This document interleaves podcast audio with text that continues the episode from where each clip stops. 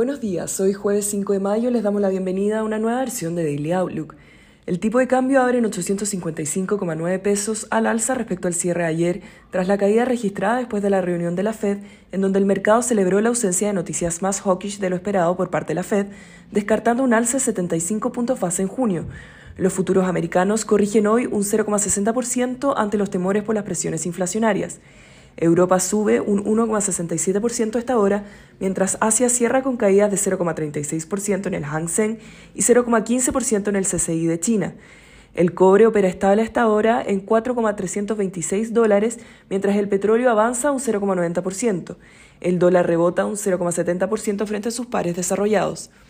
Ayer la bolsa americana registró el mejor desempeño desde el 2020, luego de que la Reserva Federal subió la tasa de 0,50% y desestimaron los temores del mercado de que la entidad podría realizar un ajuste mayor.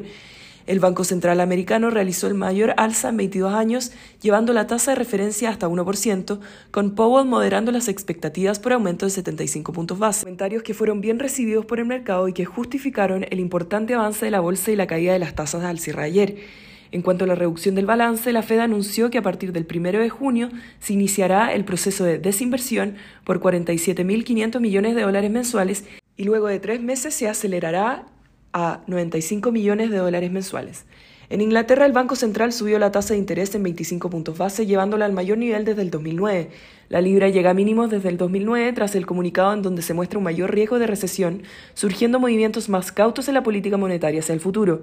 En Alemania, las órdenes de fábrica se desploman un 4,7% en marzo, muy por sobre el 1,1% esperado, mientras que la producción manufacturera en Francia también sorprende a la baja.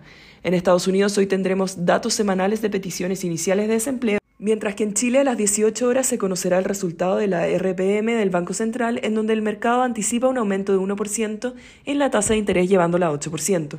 El tipo de cambio abre en 855,90 luego de registrar una caída de más de 10 pesos ayer tras el anuncio de la Fed.